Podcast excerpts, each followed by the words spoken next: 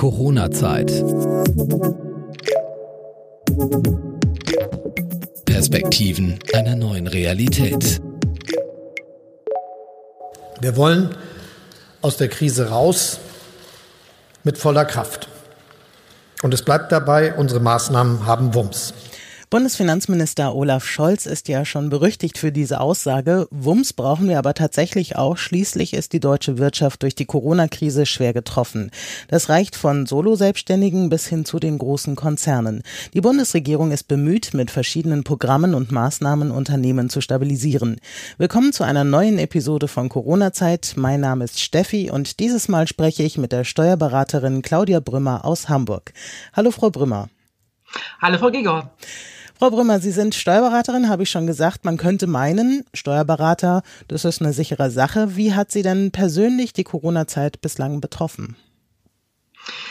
Ähm, ja, äh, es war von Anfang an ein Tsunami, der über äh, meine Branche hinweg rollte. Mhm. Ähm, wir standen zwar nicht direkt an der Ärzte- oder Krankenschwesterfront, aber also meine Telefone äh, standen nicht still, ähm, wirklich Telefone, also Handy, ähm, das normale Festnetz.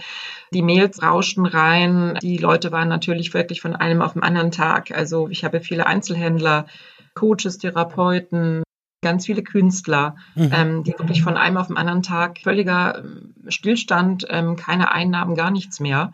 Das ist schon gewaltig gewesen. Und dann natürlich die Mitarbeiter beruhigen, ähm, für die Mitarbeiter sorgen, das Homeoffice organisieren. Ja, selbst im Prinzip äh, drüber nachdenken. In den ersten Wochen ist, ist bei mir abgesehen von den Einzugsermächtigungen kaum irgendwas eingegangen an Einnahmen. Da kriegt man dann schon selbst ein bisschen Angst. Das heißt also, an sich haben Sie viel zu tun, haben Sie ja gesagt, ganz viele Anrufe, nichts blieb mehr leise sozusagen also Anfragen noch und nöcher, aber ja. Zahlungen sind ausgeblieben? Genau, ganz klar. Das ist in den ersten Wochen wirklich so gewesen. Normalerweise ist es ja so, ähm, wir haben immer Termine. Bis Ende Februar des nächsten Jahres müssen die Steuererklärungen für das Jahr davor abgegeben werden. Mhm. Also für 2018 eben bis zum 28.02. Und wir waren noch wahnsinnig fleißig gewesen bis Ende Februar haben noch ganz viele Sachen rausgeschickt und eigentlich hätte das Konto gut aussehen müssen dann im März. April, aber das war eben, wie gesagt, nicht der Fall.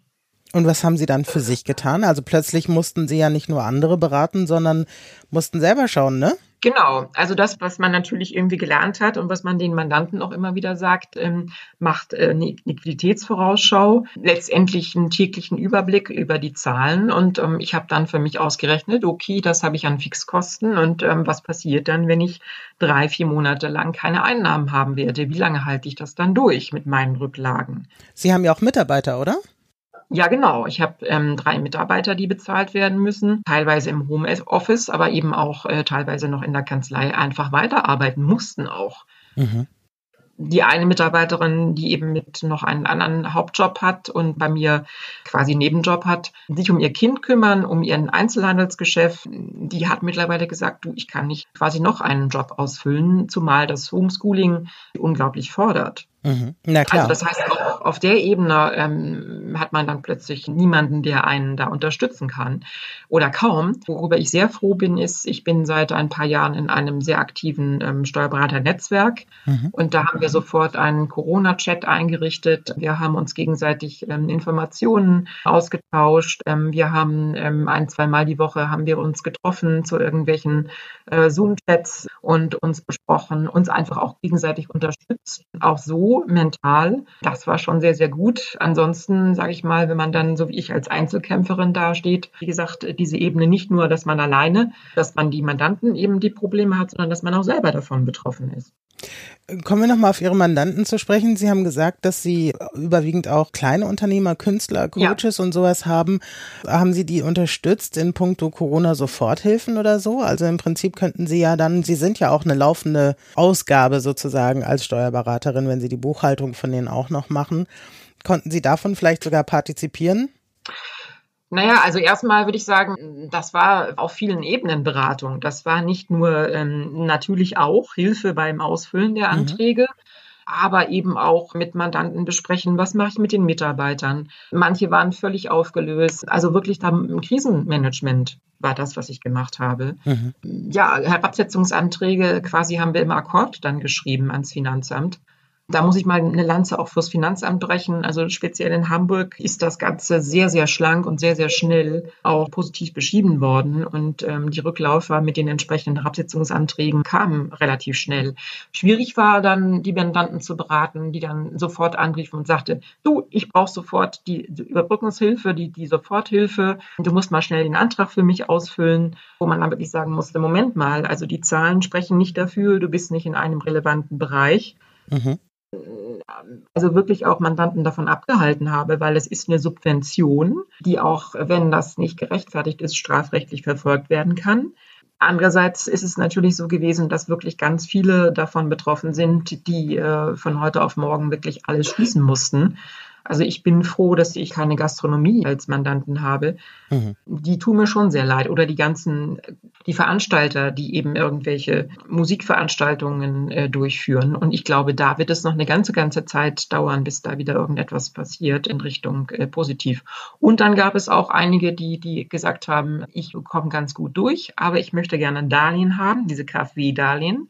Mhm. Und das groß angekündigt, äh, ihr könnt da mal schnell einen Antrag stellen und dann gibt es ein Darlehen. Und auch das muss man wieder sagen, von Bank zu Bank unterschiedlich.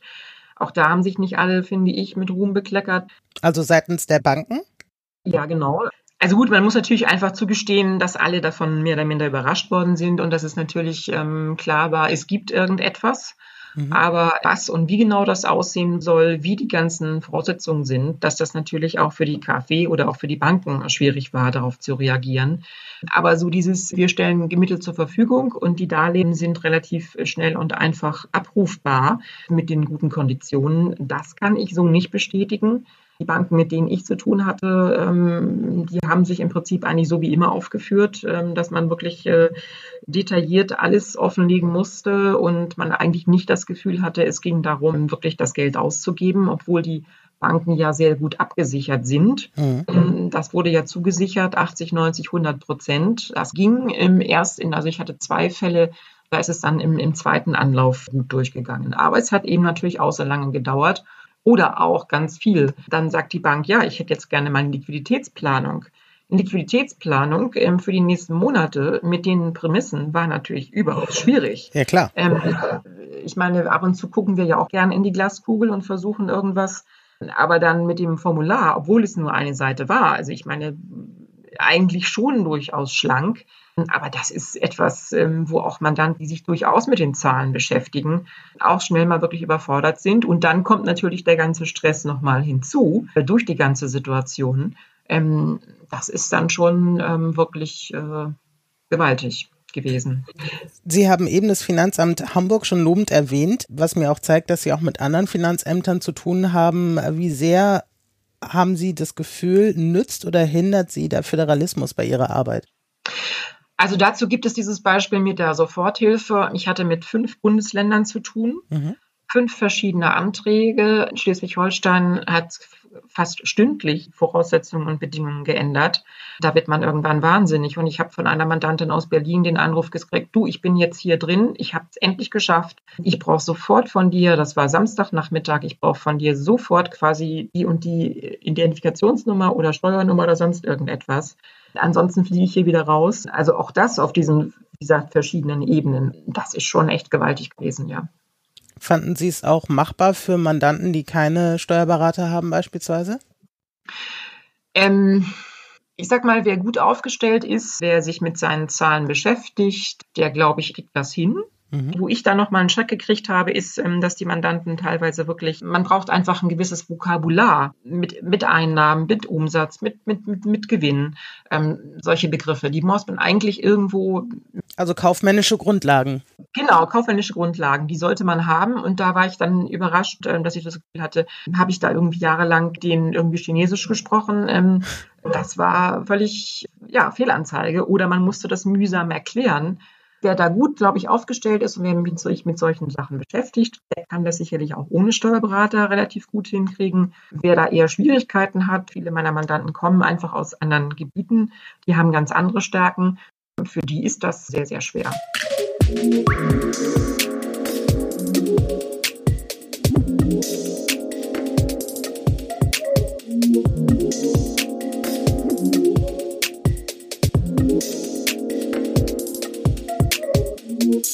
Sagten im Vorgespräch mit mir, dass der Staat mehr unterstützen muss. Kommen wir nochmal auf Olaf Scholz zurück. Der hat ja unter anderem folgende Maßnahme angekündigt. Die zentrale Maßnahme, über die wir heute entschieden haben, ist die Senkung der Mehrwertsteuer von 19 auf 16 Prozent und von 7 auf 5 Prozent.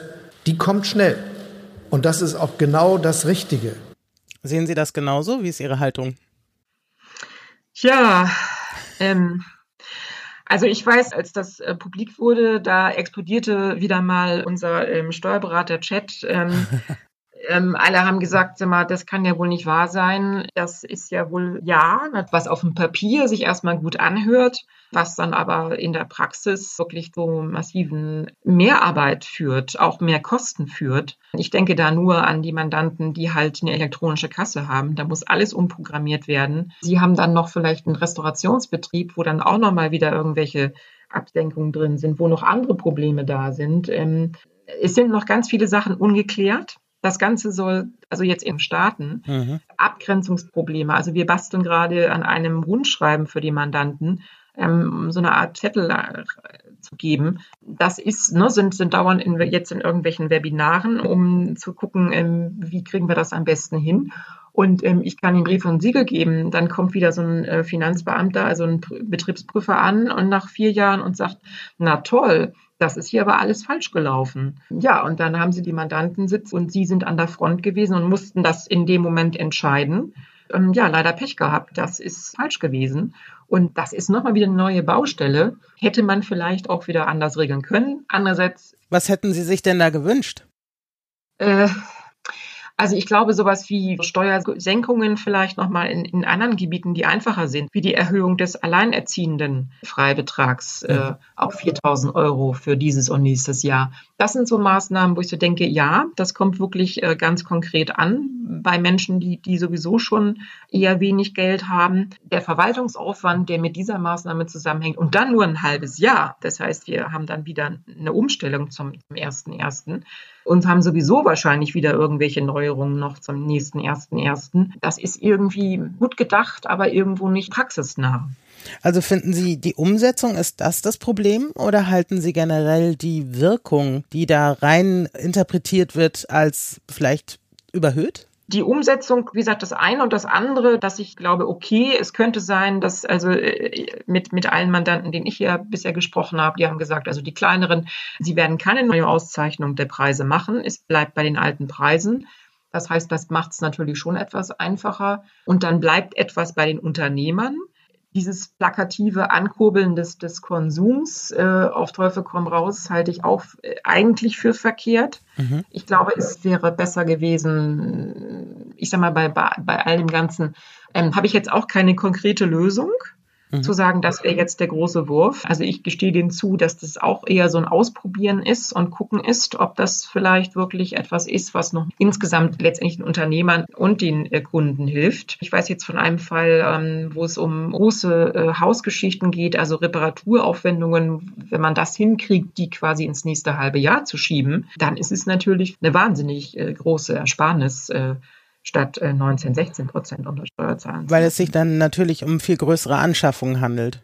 Genau, bei großen Anschaffungen ist es sicherlich äh, sinnvoll. Ansonsten, ich sage mal, dass äh, bei kleinen Einkäufen, da, da, da macht, da wird es wahrscheinlich Centbeträge ausmachen. Im Prinzip kommt es ja dann denen zugute, die ohnehin mehr ausgeben, das heißt auch mehr Geld haben, oder nicht? Genau, genau, genau. Ja. Und ja. kommt dann am Ende des Tages auch nicht bei der breiten Masse an. Vermutlich nicht, nein. Haben Sie das Gefühl, dass es die ersten geben wird, die das nicht überleben werden, wirtschaftlich?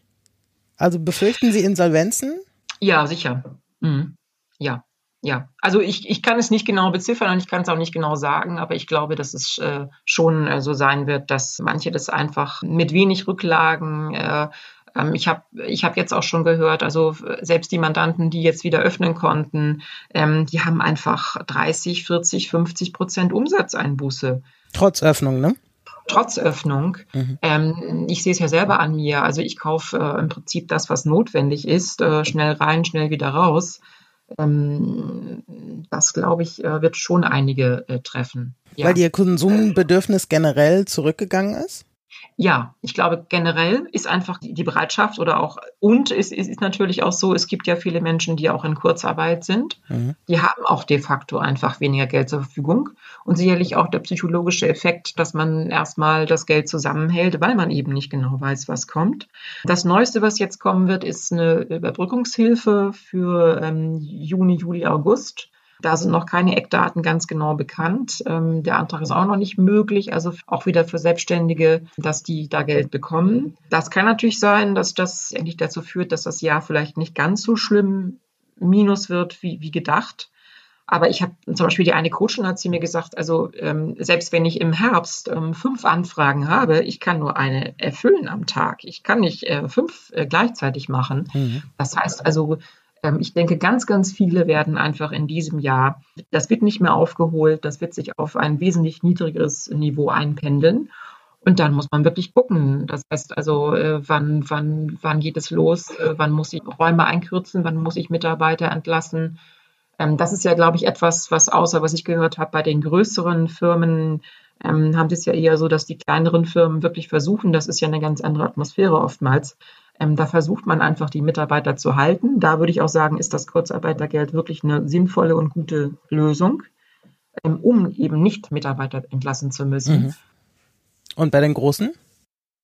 Und bei den Großen, also ich habe zum Beispiel von einer großen ähm, Rechtsanwaltskanzlei gehört, ähm, die haben ganz schnell ihre ganzen jungen Rechtsanwälte entlassen. Da wird äh, nicht lange gefackelt. Einmal Rasenmäher. Ja, genau das habe ich auch schon von anderen größeren Konzernen gehört, die auch zum Beispiel, um sich äh, gerichtliche Auseinandersetzungen zu ersparen, einfach alle in der Probezeit entlassen haben, weil mhm. kann man nicht gegen mhm. vorgehen, müssen wir uns auch nicht Gedanken machen wegen einer Abfindung oder so, sondern raus ist raus und juristisch abgesichert. Sie hatten jetzt eben schon die weiteren Hilfen vom Bund angesprochen. Da habe ich auch noch ein Statement von Herrn Altmaier. Das wollte ich Ihnen auch gerne nochmal vorspielen. Ja. Wir wollen dafür sorgen, dass Sie nicht durch Mieten durch äh, Leasingkosten, durch ähm, die Rückzahlung von Provisionen und vieles andere in Bedrängnis geraten und am Ende aufgeben. Diese Überbrückungshilfen, auf die wir uns heute verständigt haben, werden äh, unbürokratisch, aber sehr zielgerichtet äh, durchgeführt. Wir werden Steuerberater und Wirtschaftsprüfer in den Prozess der Vergabe und der Kostenermittlung mit einschalten. Und wir werden dafür sorgen, dass dieses Geld gemeinsam mit den Ländern in den nächsten Tagen äh, bereits äh, die Programme so geregelt werden können, dass spätestens Anfang Juli die ersten Auszahlungen aus diesen Programmen möglich sind. Das heißt, mehr Arbeit für Sie. Genau. Und ich habe gerade heute mit der einen Kollegin telefoniert und die meinte so, naja, prima, ja, es ist sicherlich gut, wenn man uns mit einschaltet. Und auf der anderen Seite hört sie schon den Mandant, der sagt, wieso, na hör mal, du hast doch nur auf den Knopf gedrückt, das ist doch mal eben schnell machbar. Und wieso soll ich denn dafür jetzt noch extra Geld bezahlen? Das heißt, dass dann Ihre Leistung, das mit zu verwalten, zu beantragen, dass das gar nicht extra vergütet wird? Also ist zu befürchten. Ich denke mal, wir werden uns im Steuerberaternetzwerk treffen und da sicherlich auch diskutieren und überlegen, wie wir das abrechnen. Die Gebührenverordnung, denke ich, wird sowas nicht direkt vorsehen. Also da muss man dann schon auch ein bisschen kreativ sein. Was ich so ein bisschen sehe, ist, man nimmt uns da quasi in die Pflicht. Also ich habe keinen Subventionsantrag, keinen Soforthilfeantrag selbst abgegeben oder unterschrieben für Mandanten, weil ich einfach gesagt habe, das müsst ihr letztendlich verantworten. Das ist ein Subventionsantrag, der äh, gegebenenfalls verfolgt wird.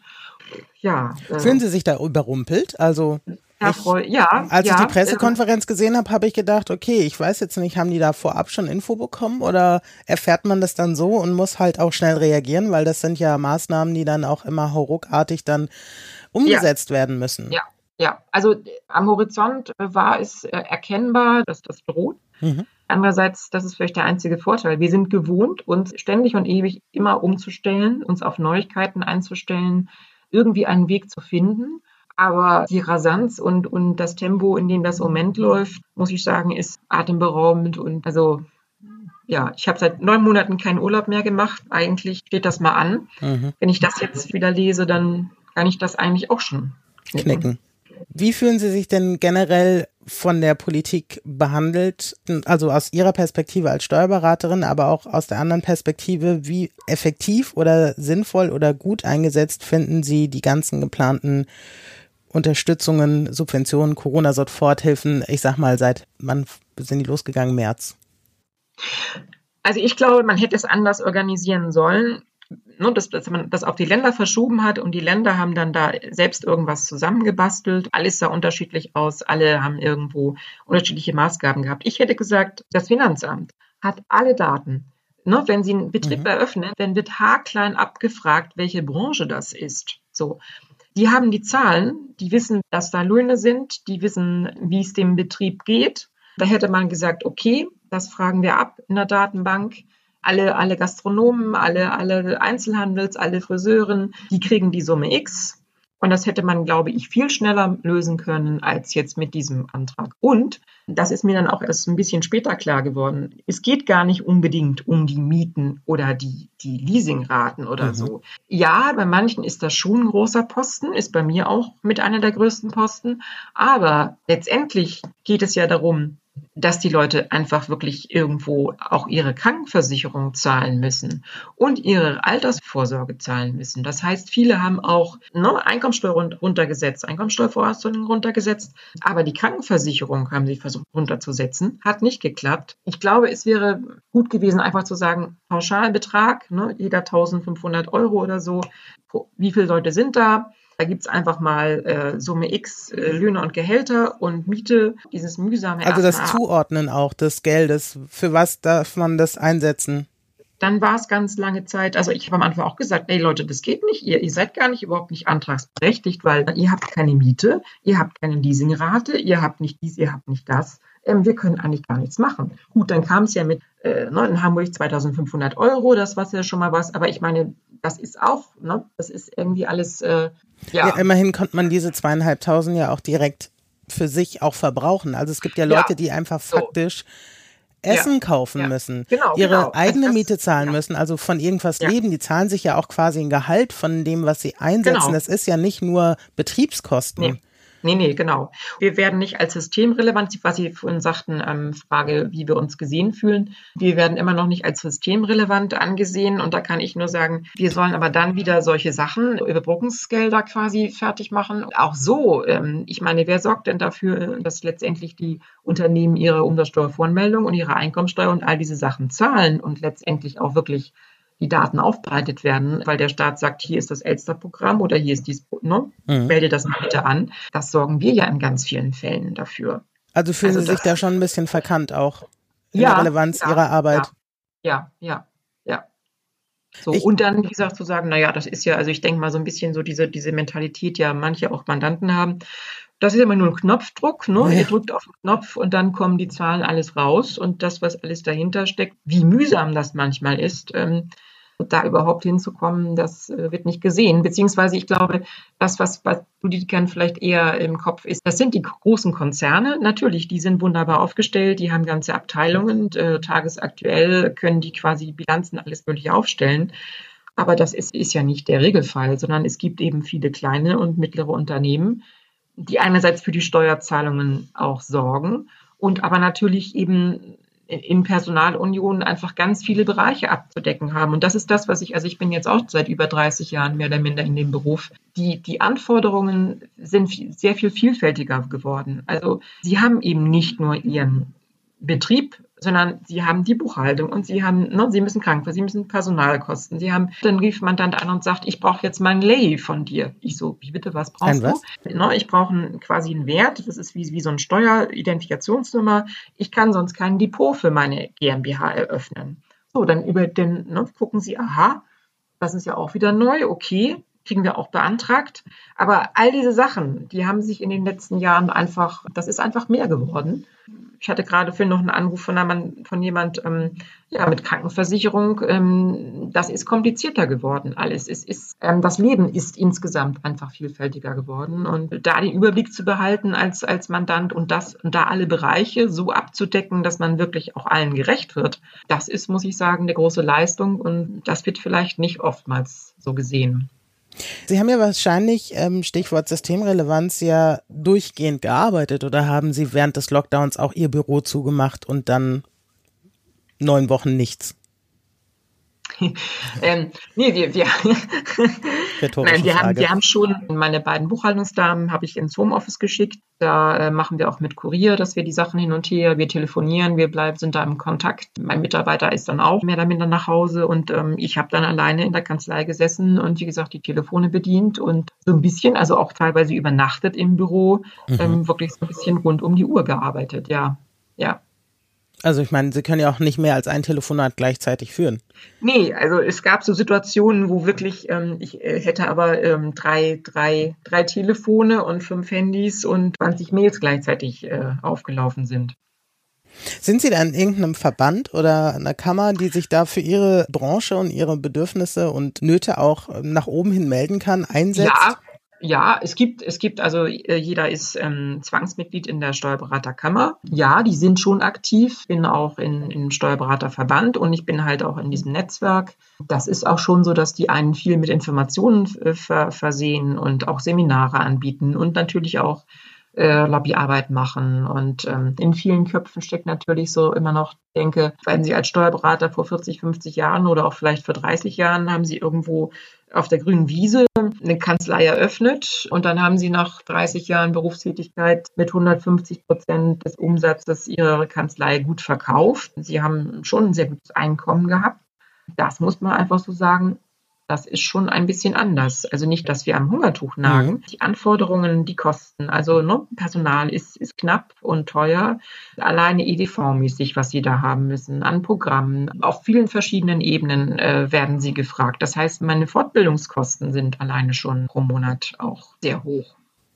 Sie haben EDV gerade angesprochen. Wie sieht es denn aus mit der Digitalisierung in Ihrer Auch Branche? das ist natürlich ein Riesenthema, was bei uns, glaube ich, sehr spät losgegangen ist. Ähm, es gibt auch viele Mandanten, die nach wie vor sagen, nee, ich möchte gerne mit Papier bei dir vorbeikommen und ähm, ein Schuhkarton voller Kassenzettel.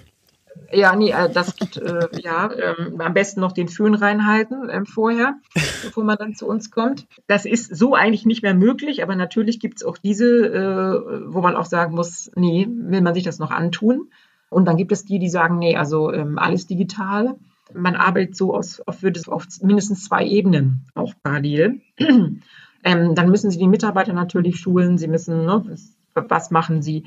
Das Thema Digitalisierung ist ein großes Thema bei uns, ja. Es gab ja bei den Gesundheitsämtern quasi analog zu ihrer Arbeit mit den Finanzämtern immer noch, sag mal, bei den Abstrichen und den Ergebnissen, es wurde ja alles per Fax geschickt, ja. Wie sieht's denn mhm. aus, Ihr Kontakt zu den Finanzämtern beispielsweise? Ist das digitaler geworden? Also ich meine, gerade jetzt im, im Zuge des Lockdowns wurde ja auch darüber gesprochen, dass Deutschland einen regelrechten Boost an Digitalisierung erlebt. Hat sich da bei Ihnen auch was verändert oder sind da noch mehr Lücken im System in diesem Bereich hochgekommen? Also mir ist dann schlagartig klar geworden, okay, in dem und dem Bereich müsstest du eigentlich noch dringend was machen und was umstellen. Das äh, war, glaube ich, relativ schnell da. Die Kommunikation mit dem Finanzamt ist tatsächlich immer noch so, dass es eine der wenigen Sachen ist, wo ich was faxe. Mhm. Einfach weil ich ähm, sicher bin, ähm, ich habe eine entsprechende Bestätigung. Oder ich weiß zum Beispiel Finanzamt Stormann in, in Schleswig-Holstein, da müssen Sie fünf Seiten Erklärung ausfüllen, bevor Sie mit dem Finanzamt eine Mail hin und her schicken können. Mhm. DSGVO. Oder? Viele, viele, genau. Ne, Umsatzsteuervermeldungen laufen nur noch digital, äh, Steuererklärungen werden nur noch hingeschickt. Das läuft so. Einsprüche können Sie mittlerweile per Elster oder so senden. Also das geht alles. Die haben aber in den letzten Jahren gewaltig aufgeholt. Also ich habe in der Finanzverwaltung gelernt. Das heißt, ich kenne die andere Seite auch. Mhm. Vor 30 Jahren, der ganze Keller war voller PCs. Ähm, aber niemand konnte die bedienen und niemand konnte die einrichten. Und das hat sich schon auch geändert. Wie lange halten Sie jetzt noch so durch? Wirtschaftlich als auch mental? Ja, also wie gesagt, zum Glück hat sich die, ähm, die Situation durchaus wieder auch verbessert. und ansonsten mache ich viel Sport, viel Qigong und werde sicherlich auf jeden Fall jetzt irgendwie demnächst mal ein, zwei Wochen Urlaub machen. Also das lassen Sie sich nicht nehmen. Nee, nee, nee. Das ist, glaube ich, ganz wichtig und, und richtig, dass man wirklich auch abschaltet. Und ähm, ich habe mir jetzt äh, abbedungen, zwei Tage die Woche wirklich zu Hause zu arbeiten mhm. in Ahrensburg. Und ähm, das ist äh, total schön, weil wir sehr, sehr schön wohnen. Und ich habe eben beides. Ich habe die La Stadt und Land Und ähm, das hat einen, schon auch einen großen Erholungscharakter. Insofern, ähm, ja, bin ich da ganz positiv gestimmt. Und versuchen auf sich selbst auch ein bisschen zu achten. Ja, wie gesagt, ist nicht immer einfach, aber versuche ich schon, ja. Wunderbar. Frau Brümmer, herzlichen Dank. Ich habe viel Neues wieder erfahren und auch mal eine andere Perspektive bekommen von Steuerberatern. Also Sie haben ja, es ja, glaube ich, das äh, sehr ich gut. Ja. Mhm. Ich denke, dass da das ein oder andere Klischee oder Bild aus sich jetzt nochmal verändert hat und äh, man, glaube ich, gar nicht so bewusst hat, dass sie ein bisschen Hidden Heroes sind in dieser ganzen Krise, die sie ja auch mit begleiten, durchweg. Ja, ja, also ich würde mal sagen, so, wir sind nicht an der vordersten Ärzte- oder Krankenschwesterfront, aber wir sind an der, wie soll man sagen, Unternehmer, an der betriebswirtschaftlichen Front. Da sind wir schon mit wirklich sehr aktiv gewesen und auch immer noch und ich glaube auch in Zukunft wichtig. Da habe ich keine Zweifel. Vielen Dank und alles Danke Gute auch. für Sie. Danke gleichfalls. Corona-Zeit. Perspektiven einer neuen Realität.